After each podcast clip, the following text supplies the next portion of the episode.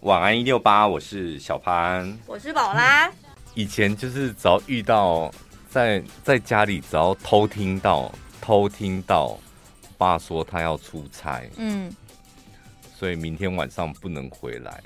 然后我们家四个小孩都会在房间里面立刻用棉被把自己盖起来，这样盖起来之后，然后在棉被里面。我相信很多小朋友都有这样的经验。只要偷听到，一定我们四个的动作就是用立刻用棉被把自己盖起来，然后尖叫。有时候是不知道为什么爸爸妈妈很喜欢叫小朋友早点睡，是怕隔天上学迟到是不是？嗯，爸妈要亲热吧？他应该是怕小孩隔天上学会迟到，嗯，但有时候爸妈。工作又比较晚回来，像我跟我弟也是偷偷摸摸的都在家里，然后我们会故意先把客厅的灯关起来，因为爸妈一回来，第一个看到就是客厅为什么灯还亮着，嗯，会来不及关，所以客厅的灯一定要先关掉。然后呢，我们就可以各自躲在房间里面，就是可能偷看漫画啊，或者是要、欸……你们小时候就一人一间了吗？小时候好像到了一个程度，国国中、oh, 国小就分了。那很好。嗯，我们从小就很羡慕，就是拥有自己房间的。你们到国中还四个挤一间吗？对。是高中去其他地方各自对各自去念书才分开，然后都住宿住宿，结果还是跟其他同学住啊。对，所以那时候就想说，将来出社会一定要拥有一个自己的房间。所以第一次租房子的时候超兴奋，嗯，超级兴奋。虽然我的第一间房子是我讲过，就是那个应该一坪吧，嗯，就放不了单人床，也放不了。不要说双人床，单人床正常的单人床都放不下，所以是打地铺子。它有一个很奇怪的床，就是独特的，好像床垫，应该是沙发，应该是沙发可以把它打开的那个尺寸这样。嗯，然后再放一个行李箱满了，行李箱不能打开哦，不能打开，只能够拨开。走的。香港是香港啊。那时候刚开始有一个这样的，就就还蛮开心的。可对，可是那时候心情还是开心呢，开心的。然后还还想布置嘞，这么小一个地方，现在想起来之后还在那边布置，什么买小布，什么小的地垫放在地板上，根本看不到。再小地垫就看不到，行李箱就摆了，就满了，没走到。还有挂帘什么的。对。可是现在想起这些回忆还是开心的吧，嘴角是会上扬的哎。就像你那时候第一次租房子，还在那边自己刷油漆一样啊。对，对对，初心，这叫初心吗？是吗？是初心，就是好像你要保有当时的热情，有时候真的要回想一下，再回听一下我们上一段。我们现在连折个什么床包都会发火。对啊，我是 自己闹脾气的。不会折就算了，奥奥伟的贺啊，为什么要生气呢？我们有一个自己好好的空间，嗯，舒舒服服的，也都是自己打造的，多好啊！哦，我在想说，为什么会扯到这？就是讲到哦，可能长辈不在，是不是？对。但是对于工作上来说，的确，尤其小职员，只要主管不在，就是没有会盯你的人在，不是不代表你工作不用做，可是那是一种心情上无形的，对了，压力或束缚、就是嗯。不是，就是有时候工作就这样，因为我们大部分的工作都日复一日，嗯，所以你得要有一点点那种转换心情的方式，嗯。譬如说你，你你可能换了一张新的办公桌，你都会有不一样的心情，对，或者是工作地点不一样啊。我刚刚讲，譬如说你的主管不在，嗯，这都是一种，你知道，哎，突然间不一样了，知道，不然你就每天在同一个格子里面，你可能坐久了，就会觉得有点无聊。甚至你包括你自己的电脑桌面，有时候换个不一样的图片，心情也不一样。因为开机看到的那个画面不一样。我现在觉得最方便的，应该就是你你的办公空间里面，你可能那个什么水养机啊，嗯、精油的味道换一下是最快的。哦哦哦、如果你有自己的空间的话，对，如果是开放式的办公桌。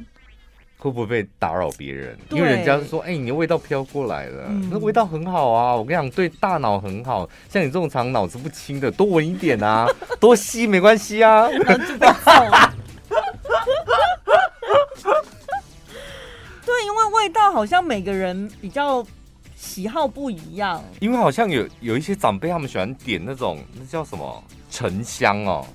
檀香吧，沉香，沉哦哦，沉香，对，哦、深沉的沉。然后就说这一支沉香什么很独特，它的味道什么深沉但不刺鼻，嗯、而且它带一点点薄荷果香什么，啊、就会讲很多。就是你知道每一款沉香可能，然后我跟你讲，它那个辛辣感有一点点辛辣感，会让你就很醒脑什么啊，一点哦，赶快啊，这得拜拜香。对，就是我们就。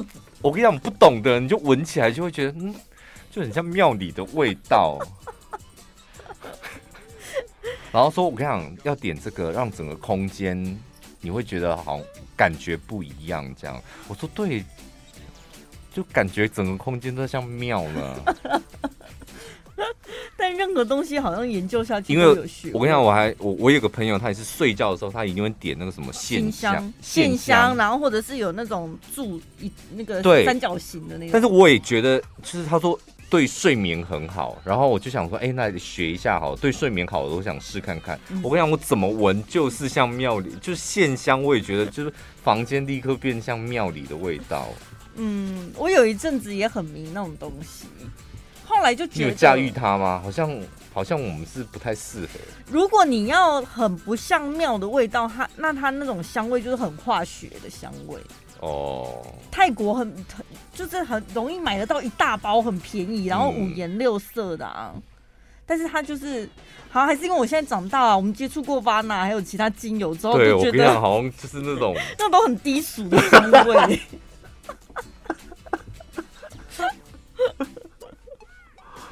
有差哦，真的有差。嗯、因为像精油，我以前也是真的完完全，我就觉得精油就是精油，哪能分得出好坏？嗯。但你就用过几款之后，用过之后，你再回过头去用，真的你讲的就是比较低俗的，不哈抖哎，你会觉得那是什么鬼东西？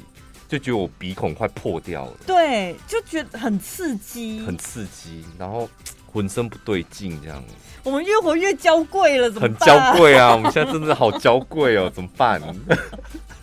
像我昨我昨天我昨天就是收袜子，你会把袜子折起来吗？不会，要穿的时候还要打开，好烦哦。那你会折吗？你会把袜子弄成一个好像让他们两个纠缠在一起，变成一个豆包这样？也不会，就是两个太好了，一起就好了。我怎么舒心了？我跟你讲，因为我们家的。那个打扫阿姨都会把袜子弄成像豆腐干这样。嗯。然后昨天呢就想说，哎、欸，那阳台挂在挂的袜子好像挂有点久，尝试把它收起来。嗯。长袜我就想说把它卷成像豆腐包，应该很简单，我卷不出来。然后对折就好啦。不是对折，对对折，我们都是对折这样丢进去这样，但是它是一包一包，我就想说应该不难。你看又来了，应该不难，然后就开始折，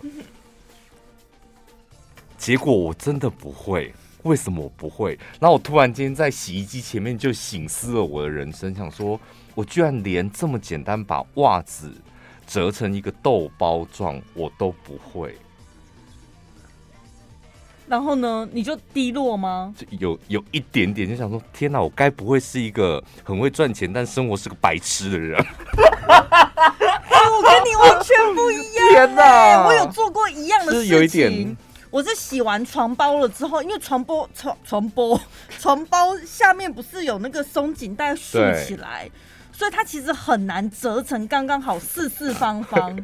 我是自己上那个 YouTube 搜影片，就教说床包到底怎么折，然后我就看看了一个、两个、三个、四个、五个，然后我想说有的真的是太复杂了，然后我挑了一个我比较看得懂，我大概重复看了三次吧，然后看就觉得哎，蛮简单的，没那么难呐、啊。然后我就开始在那边把我的床包就是开始铺铺皮，然后开始想要照他的教法去折折折，我也是折不好。然后后来我想说，为什么明明就很简单，为什么他做得到，我做不到？后来发现床包其实还是车车缝的方法好像还是不太一样，嗯、有的是它四个边角啊。可是你有看过？你有看过？你有看过那个床包折成很完整的样子吗？有啊，人为的，不是那种买来的哦。有啊，那个 YouTube 影片就是把它折的好好的啊。后来我就怎么折怎么折，之后我就想说算了啦，为什么要折那么好，又没有要卖，然后就是稍微折一下，虽然有点摇摇，但反正到时候你拿出来钉上去，你的床不是就扯平了吗？所以我就舒心了。我就随便凹凹哎，有点平平的，然后就收起来就好了。我也被我也被那个床包打击过，因为太奇怪，怎么折都圆形。对，他就一直很一，他一直跑出圆形来，然后想说这个圆形我到底要怎么弄它，然后就把它折进去之后，怎么折它还是圆形。而且你知道我是很比较耐热的人，我就只有开电扇，然后呢，我就开始折一折之后，我开始出汗了。说说好热哦，怎么折不好？然后很累，这样我可以脱衣服哎，折床包折到脱衣服，然后就想说这样不对啊，我这汗就把它滴到那个床包上面去，我何苦呢？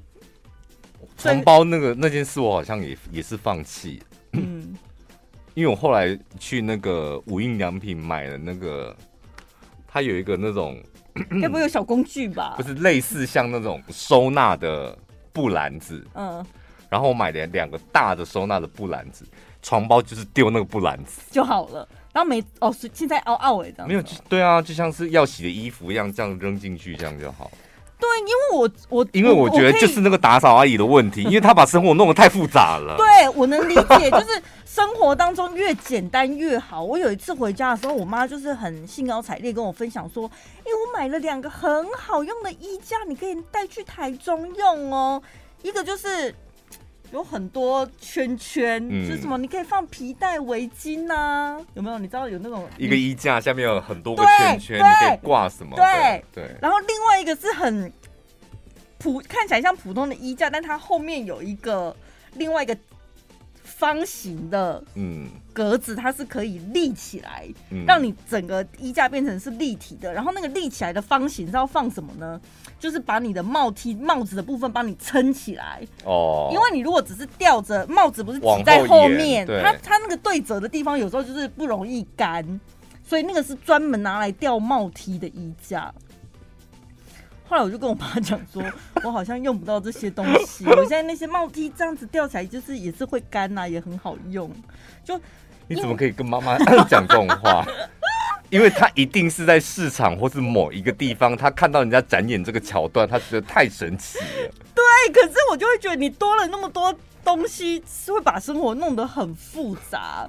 因为你要考虑到衣架，它也是需要收纳的一环。嗯、你如果这么多不同形状的东西，那你到时候衣架到底要怎么收纳？它反而就是弄得很杂乱呢。就是。我也是没有办法浪费任何一点空间来收纳那些没对我来讲没用的东西。嗯，它就是一直掉在那个晒衣的那里就好了。对啊，这个袜子它本来就应该在阳台啊，要穿的时候再去拿。对啊。那我最近看了一些那种小宅装修，就是什么。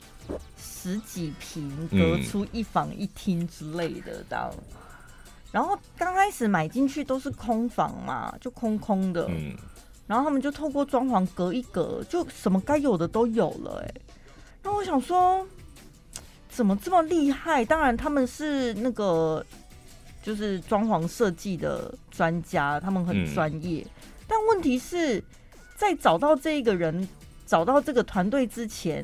得要有屋主先去买到那个房嘛，像我本人完全没有什么空间概念的，我怎么知道这一间我买下来之后会隔成怎样？嗯、那你想要怎么样？你买房不知道啊，就什么都不知道啊。那你买房要干嘛？住啊！住对啊，这所以你住进去你要什么？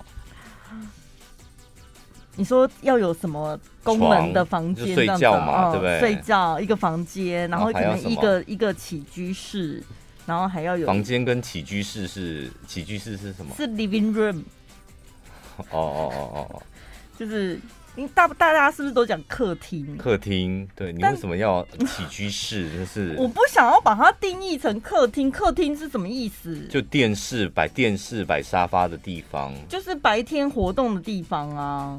所以你不想要摆摆电视跟沙发吗？要，那就是客厅。什么你比论嘞？你别逃了论。喜剧你妈啦，气死我！你们，哎，你们看，看我提到多疯吧？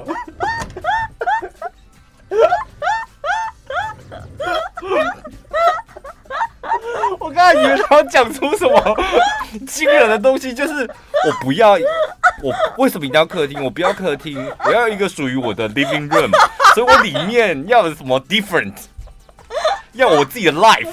我的 living room 是属于我自己宝宝的 life，就我还烧沙发跟 跟电视啊，那跟客厅有什么两样？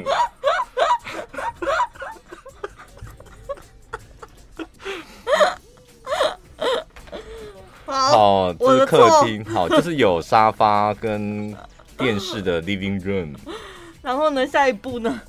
还要什么？你要先把你要的都都讲出来啊！我现在。如果有空间，再隔一个什么更衣室吧。哦，所以你也想要更衣室？对。所以基本上你就是要一个客厅，一个房间，最好是两房，两房一厅。嗯。厨房就不太需要。就是小小的就好，可以。所以也是要厨房的。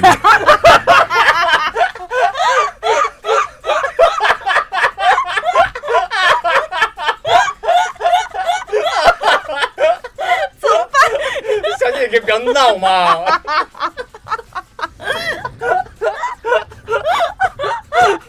讲了，你不听到从头到尾，他讲了一副无欲无求。我找一个简单的小小的空间，然后隔出我想要的，什么都要啊。怎么办？你弟会接我的 case 吗？还是你会跟他讲说，把他这笑也买哦？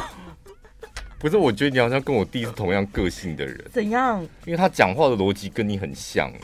所以我常对他发火，啊，他也是这样，他不会一口气这样全部都讲完，就是我要呃两房两厅的，他不是，他说其实我觉得最重要是房间吧，然后你就说哦，然后呢，他说但是客厅也要有啊，就是不用太大，那我不会下厨，我觉得厨房不是重点，所以简单就好。哦，我觉得跟这种人聊天真的好累哦。哎、欸，我平常都觉得这没什么问题，怎么被你讲出来之后，发现自己真的是个小宝。你有没有跟我弟结婚呐、啊？他是风象星座，对啊，哦，水瓶座，所以这样你就厘清你的需求了嘛。然后呢？厘清你的需求，所以你在找标的的时候，你就需要两房两厅。你的目的就是要这个啊？不是，我的意思是说，那种买小小小宅的人呐、啊，嗯、他基本上是门一打开，里面就是空的，嗯，就是全空，他可能就一室这样一个一厅而已。可是他讲出他的需求之后，那设计师是可以帮他隔出他要的格局，我觉得那很厉害。因为你看的那个影片就是设计师的叶配啊。对啦，是没错啦，是不是？对啊。但是，可是也你也可以把它解读成，就是他们那个团队最得意的作品嘛，嗯、就他们的功力大概是在这边。可是我跟你讲，就是你，我真的奉劝你不要再看那种小宅装潢，为因为因为你根本你要的就不是小宅啊，你要的是两房两厅。对我，我对，所以我就看一看之后，我就想说。那好像我也可以不用买到两房，就是只要空间够的话，好像请他们弄一弄也可以隔出我要的东西。我跟你讲，不行哦，不能这样赌哦。我跟你讲，你就想装潢装潢的基本门槛是多少钱？嗯，是要个一百万，一百万做不了什么。我老实讲，就现在目前的工资啊、木工啊、系统柜啊什么的。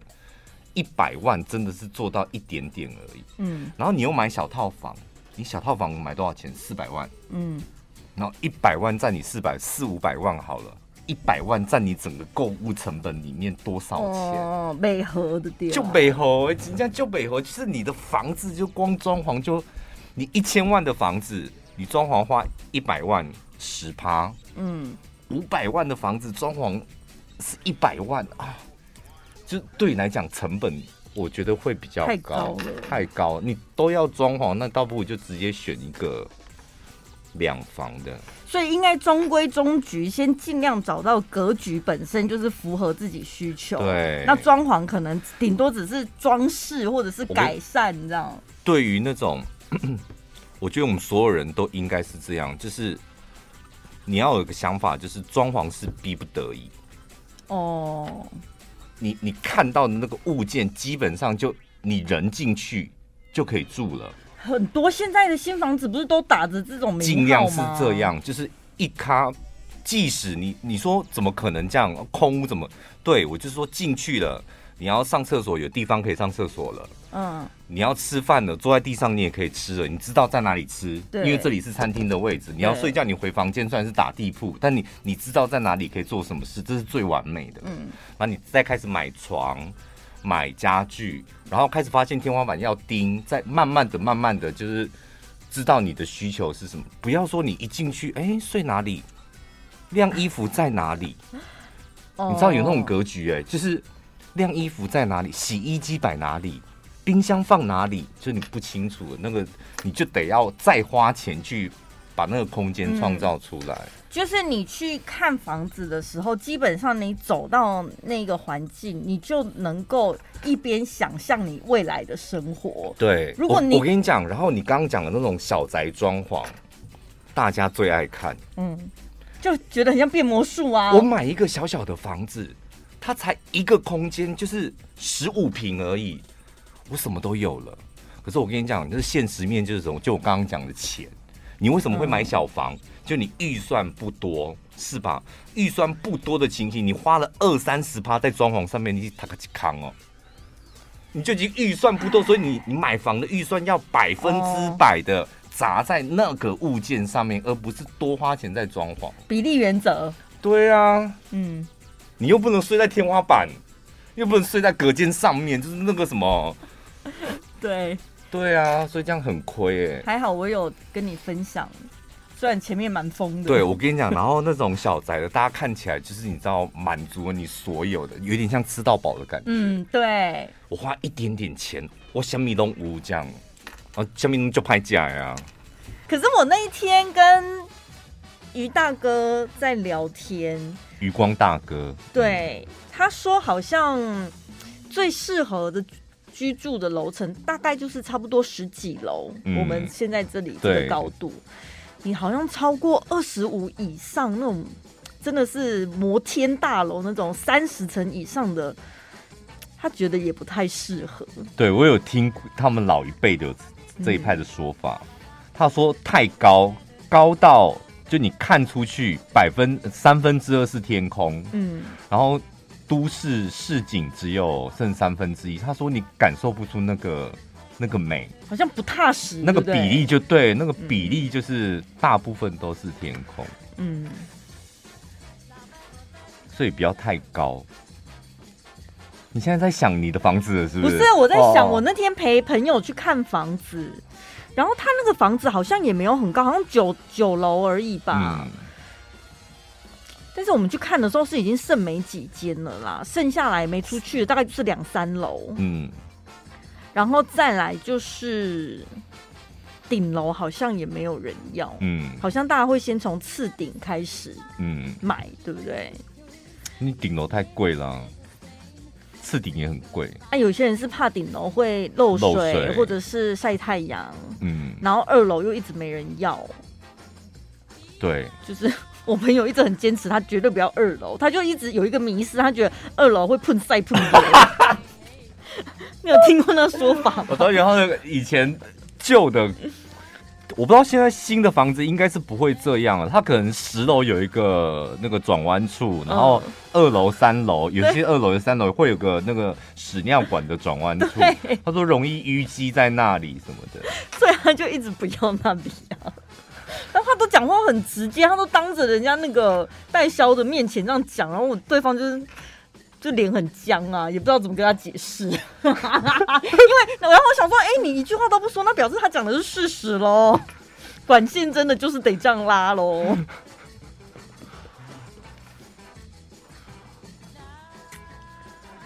可是真的有卖这么好吗？我真的很怀疑。每次去每一间都说剩下两三间哦。不是，可是因为他本来总户数就不多啊，哦哦、而且他们前面已经先扣客过一遍了。嗯。然后我的朋友就瞪什么瞪啊你？你为什么讲这种话你都要瞪我啊？你是把我幻想成是那个剑商了是不是？不是，我就觉得他们都会有一些暗中。操作，你知道吗？因为我朋友很介意，就是他会觉得我之前不能先挑这样？对，他觉得我之前明明就看过你们家的房子，而且他那时候已经下定了，是那个屋主莫名其妙搞塞给我，最后反悔说不卖他了，要不然他本来已经要买他们家的房子。王小姐是不是？后来他是被人家还那个反悔的。对。然后，所以他就会觉得，我也应该算是你们的老客户之一呀、啊。你前面在扣客的时候怎么没扣我？然后都已经卖出一轮了，而且涨价涨两次之后才找我来看，什么意思啊？然后只剩下二楼，然后他就很生气。我跟你讲，这是必经阶段呢。什么意思？因为你真的得要经历过 Q 菜 boy 的那个阶段，嗯，然后再继续看，看到就是跟业务有点熟，你才有可能到。第一轮名单，因为我们普通老百姓，我们不可能怎么买房买到 VIP，那我抠脸。对呀、啊，哇，你们家的建案我买了两三户什么的，我们哪有可能？嗯，但是我们唯一能做的就勤能补拙，一直看，就一直烦他，这样还有哪里还有哪里啊？那里，那你围了吗？还没围哦，那你围的时候告诉我，然后是三不五时赖他，嗯嗯，让他就是脑海里对你这个人有印象。然后知道你很积极在看房，他下次有适合的物件就会先想到你。对，可能就是用只能用这种勤能补拙的方式，不然我也经历过那个你朋友那个阶段啊。剩下就是那个什么碰菜碰油哎，那个楼层啊，这真的很不爽哎，就想说这么贵，我为什么？我为什么要住碰菜碰油那一层？他说只剩下这一户，我说。可是有时候都骗人呢，因为他只想卖给你这，嗯、因为你太小咖了，嗯，他就卖给你就是比较差的物件什么的，嗯嗯，有啊，我们就是一直在挑他的毛病啊，每一件都挑，每一件都挑挑嘛。然后刚开始那个服务人员就是还很亲切，到最后他真的是嘴角已经慢慢的掉下来了，嗯、他也真的再也笑不出来了，然后脸上写的很清楚，就是要不要买不买，快滚好不好？不要问题这么多。真的哎、欸，下次你朋友那个王小姐要看的时候找我一下哦，真的、哦，因为我觉得跟他看房一定很有趣，因为我见识过他那种挑三拣四的的嘴脸，真的，而且他都不带感情的，对，他比我狠一百倍呢，对，因为我是面无表情，我起码不会讲话，就是心里盘算型的。他是一直念，一直念，一直念，一直念那种。我就跟他去，我就是想说先学一点吧。然后看到他的态度，我心想说啊，一定要这样子这么凶，是不是？不见得啦，有时候。但是我很喜欢，就是跟这种人看房子。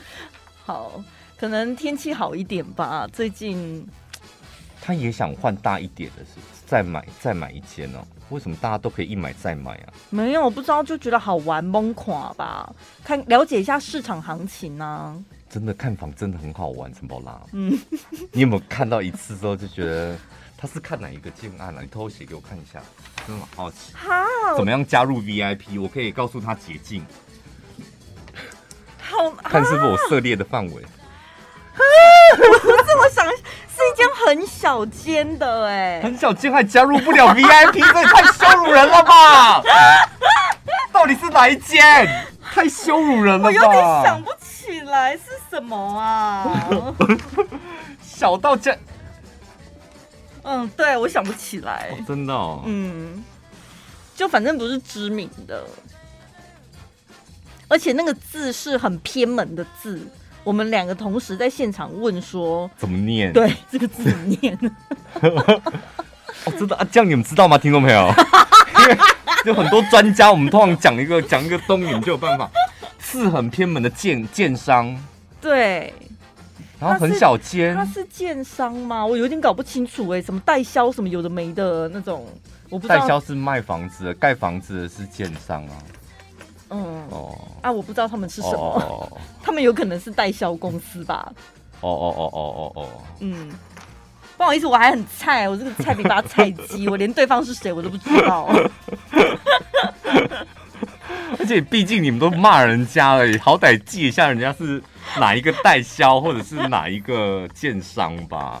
骂成这样，然 后只知道说人家很小，很小就算还进不了我们家 VIP，还怎还怎么买到那喷菜喷油的？所以是我们自己的问题呀、啊。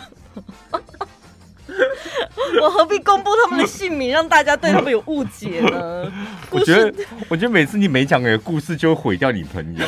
好险我们没有讲过他的名字，因为好歹他也是一个有身份地位的人。对。然后你现在故事一讲完之后，大家发现一个连一个小小的建商群都进不了，怎么买碰在碰友的？他如何在台中市卡 key？今天来跟大家分享一些。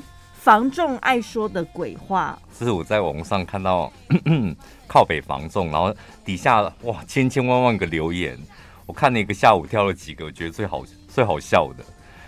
房仲跟你讲过最唬烂的话是什么？先 这样，你要讲什么？我我遇到房仲的经验不多，但是我、嗯、我上次陪我那个朋友去看房，我就真的亲眼看着他在我面前说。这我也买了一户哦，这标准话术，所以每一个房仲都有买一户或两户。重点是我们看那个已经是很小的社区，然后呢，我朋友去他就已经在不爽，他挑不到他喜欢的楼层跟格局，然后房仲还在他面前讲说我也买了一户，然后我心里就想说靠嘞，啊户数就会少了，你还把好的东西拿挑走，什么意思？这不是好不好？这户这个社区都很好。如果你没有挑到自己要住的，那你就挑投资的啊。这个楼层非常适合投资。所以标准话术就是这个社区我也投资了两户，买了一户，买了几户，这个你都不可以把它归类为唬烂的话术。我上次跟我朋友去，还有遇到另外另外一户哦，是另外。一间那个房中，他们就说这一间我们当初看，我们真的是几个同事打算要一起集资买下来当做投资，嗯，但是因为真的有些人就是瞧不拢，现在只好就是试试出来给你有缘人带走这样。然后我们看完之后离开，然后。同行的朋友就在那边碎念，就说：“我才不相信他们有打算要集资投资嘞！如果真的这么好的话，不管怎么样借钱硬生也会把钱凑出来啊！讲那什么鬼话？那就是鬼话，因为他因为怎么这个社区我也买两户就被同事讲走了啊，不能再讲，因为他旁边那个接待你们那个业务就说他已经买一户了，所以他只好临时掰出一个，旁边那个都已经买一户了。”所以我只好掰出一个集资。那为什么还有这一间？因为是没桥拢。然后再来，旁边的砂石场已经准备要迁走了。我跟你讲，这是嫌物。有一些房子它就是有嫌恶设施，对，比如说焚化炉、垃圾场、嗯、电塔，然后像这种砂石场。就是如果你看到你们住家旁边，或者你想要买的房子旁边有闲物设施，那个闲物设施又是你不太就那个坎是过不去的，那就不要了，不要听信任何的鬼话。我跟你讲，那个会搬走。有打算要搬走，我跟你讲，电塔要地下化，不知道不知道什么鬼，哎呦，我跟你讲都有啦。地下，只要那个坎你过不去，就不要买。真的，我跟你讲，不要去相信任何人的鬼话，政府的话都不见得能听。但是有些人反而他是可以拿这种嫌恶措施来做一个喊价的筹码，对不对？但是前提就是，我是说那个坎你过得去过不去？嗯，你过得去的话，你觉得无所谓，但是你可以把它拿来当杀价的工具，没有关系。谈价格谈。但是如果那个坎过不去，你杀那个价没意义，就算了啦，就是没意义。就还有医院旁边的医院，就是你你那个住家旁边有医院，我跟你讲，那对我来讲那就是嫌恶设施。嗯，我也不要。那那个真的就是，除非你可以接受，就是救护车，因为救护车你不知道它是什么时间会来，这样。然后中介就跟你讲说：“哎呀，我跟你讲，你看病不用人挤人呐。”有些老人快到你了，八十六号快到你了，我跟你讲，你八十五号再慢慢穿衣服、戴口罩都可以。我看有一些影集，好像有些老人家真的是觉得离医院近是好事哎、欸。我跟你讲，要是我就说。你家破美丽？对呀，干嘛诅咒别人？医院就是得要想清楚，因为医院就是第一个，我觉得医院在旁边是还好，的确是看病也方便，但是谁要看病方便？大家都希望不要生病啊。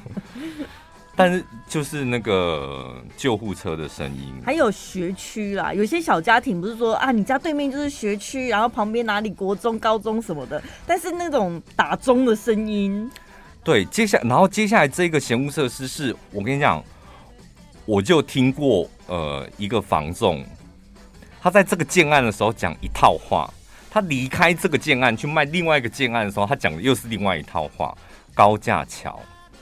高架桥旁边啊，还有捷运旁边有没有那个住宅？他说：“我跟你讲，高架桥旁边虽然比较吵，但是我们把气密窗关起来就好。”我跟你讲，现代人没有人在开窗的啦。放屁！我就是很爱开窗的人呐、啊！什么叫现代人没在开窗？是因为大家吹冷气？不是啦，年轻人，小陈小姐，年轻人没有在开窗的。我看你这么年轻，你怎么会开窗？我就是很爱开窗啊！没有啦，年轻人。我想要呼吸新鲜空气，让家里通风。为什么这种不合逻辑的话，中介可以讲的这么自然？我跟你讲，这一模一样的话，我就听过，就是在那个环中路旁边，不是有很多建案？环中路跟草马路口。然后我一去看的时候，我想说，哇，那个车的声音真的有点大。嗯。然后我就站，我只是站在那个阳台旁边而已。那个中介就房仲就立刻走过来说，很吵，对不对？但我跟你讲，在这里你不可能开窗的，因为。关起来反而空气比较新鲜，就外面车多了，然后都污染这样。然后你现在你听哦，我把车把窗户关起来，有没有很安静？有没有？然后我就听到叭叭叭，有没有很安静？他也只能面不改色，不然怎么办？然后我就说，一直关着这样通风也不好吧。嗯他说：“我跟你讲，这里的通风非常好。如果你觉得室内的空气要好一点，你可以开窗一下子就好了。阳台打开，再去把厨房后面的门打开。我跟你讲，这里有一道气，它直接贯穿你的家门。我跟你讲，空气都新鲜了。有一个对流是对对流对流。然后后来他就到了另外一个，他就离开了那个。”那个原本的建案到另外一个去卖另外一个建案，这样也是高架桥旁哦。不是不是，这次不一样了，哦，就完完全全是一个非常安静的社区。嗯，然后就打电话给我说啊，你要不要来看？你是不是还没买？我说对，还没买。你要不要来看？这样我说好好好去看，然后去看他现在在的那个建案。他说啊，你当初为什么没有买？就他介绍的那一个，这样我都没讲话，说太吵哈。哎呦，我跟你讲，那里到现在还卖不卖不好的原因就是太吵了啦！哎，真的太吵，我想我嚣杂不？就一直看他演戏呀，自导自演呢、从头到尾都没得供哎！我跟你讲，这里很安静，我们这个不一样，真的很安静。哎、我朋友说他们家第一间房子啊，刚好在那个飞机的航道下面。嗯，他说他第一次不知道他，然后而且他们是买在那个。顶楼还次顶，嗯、然后第一次飞机飞过去之后，他快吓死了，他以为什么飞弹打过来要战争或什么，后来才发现原来是在飞机航道下。我们家也是啊，我们家我爸有一个房子，他也是他的梦想就是外公去套厅当跨点飞机，就是在清泉岗那里啊。我不知道他那时候为什么买在那里。后天哦，你看，你看到飞机这样起落飞走，这样真他妈的有够吵。然后他就这样熬着熬着，好像过十几二十年，因为后来现在那个水南机场没了嘛。嗯，他说终于恢复清净了。哦，他是买在水南机场，嗯、天哪，那就赚翻了！我的天哪，我们家不是，我们家是清泉岗，那里没有涨，没有涨，一样是机场，没想到水南机场跟清泉岗机场那天差地别了，好不好？如果你觉得台中房子太贵，去买清泉岗那附近的，没有涨，真的没有涨。好，再来这个 交通问题，他说：“我跟你讲。”林口，拜托，林口位置很好，到台北通勤只要 二十分钟。等一下，我没有什么距离感，是怎么样哈？林口到林口到台北不可能二十，譬如说我讲，我跟你讲，你不要看这里虽然是南投，哦，但是你在哪里上班？台湾大道是不是？搜狗、啊、那边，嗯，哦。我跟你讲，这里到你上班的地方十二分钟就可以了。怎么可能？我讲真的。国道三号七十四中头走什么路？你自己想办法啦。只要努力呀、啊！你看你有有没有努力？十五分钟，我看有人十二分钟就到了。闹脾气，所以他是乱乱讲的啦，不可能二十分钟，好不好？我曾经晚上就是小飙车，就是完全走高速公路，完全都没有车。大概二十五分钟，然后半小时差不多二十分钟。林口台北，林口台北。但是你通勤怎么可能？你上下班怎么可能？嗯。嗯，然后再就是，将来这个路口是捷运站，前面骑车三分钟呢，会开一间华纳微秀。然后这个网友说。我房子已经买十九年了，到现在什么都没有，什么秀也没有，捷运也没有。那他当初怎么会知道？他怎么可以讲这些东西？为什么不行？啊，你还不是买了？而且十九年都过去了，你也没怎样啊。所以自己要看新闻，然后确认房仲讲的是不是对的。不要听那些将来的事啦！哎呦，要买房子真的看现在。对啊，就是你一直在看将来，将来就是。一来将来发生的几率你没办法掌控嘛，嗯、二来能你能够活多久？一等十九年嘞，什么都还没来，人生有几个十九年？再讲那个凶宅系列，我跟你讲，这不是凶宅，他不是烧炭自杀啦！哎呦，你听他乱讲，那个是天气冷，老人家想生火取暖。哎、啊，你知道就没有开窗啊，所以就死掉了。很会修饰，对，他是取暖啦，哎呦，不用担心啦。而且他走的时候看他也是微笑的啊。他这样解释解释的通啊，没错。还有，他就说，哎、欸，你们这一栋是不是有人就是自杀是凶宅？嗯。然后那个重机就讲说，我跟你讲，不是这一间，不用担心。他说啊，所以真的是这一栋哦。他说你放心。鬼不会穿墙，我是认真的，我发誓，鬼不会穿墙。你们家有墙啊，而且你们还有房间，你在房间他进不去，门锁起来就好了，对不对？鬼，鬼不会穿墙，鬼不会穿。还有凶宅系列，学长，这间不是凶宅啦。我跟你讲，虽然他自杀，但是他送到医，他是送到医院才死的。这感觉跟那个老阿公取暖一样，蛮讲得通的哎。真的啦，我跟你讲，虽然你看到他是写自杀，但是他是在医院才死的，所以不是凶，不算凶宅。啊、而且你现在是用凶宅的价格买，哎，嗯，这里不算很划算，而且重点是，而且我跟你讲，这个秘密之后我知道，鬼不会穿墙。你塞工吗？到底怎么印证？但我有看过有一个是，也是比较委婉的讲法，因为凶宅光是看到那个字“凶”这个字，你就觉得有点吓人。嗯、然后我看到那个说法是说，如果不介意过客的，可以来看看。过客哦、嗯，曾经有过过客，就委婉很多，对不对？这个也太太修饰了吧？他没有过哦，他还在哦，过不去哦。不是，你就是应该应该讲说，如果不介意，就是屋子里面还有别的客人的话，但你看不到他，其实你看不到他。如果不，我算你便宜一点，看不到的客人，这样。对啊，怎么过？他没有过啊，他就应该还是在那边吧。最轻松、最好笑、最疯癫，都在小潘宝拉的晚安一六八。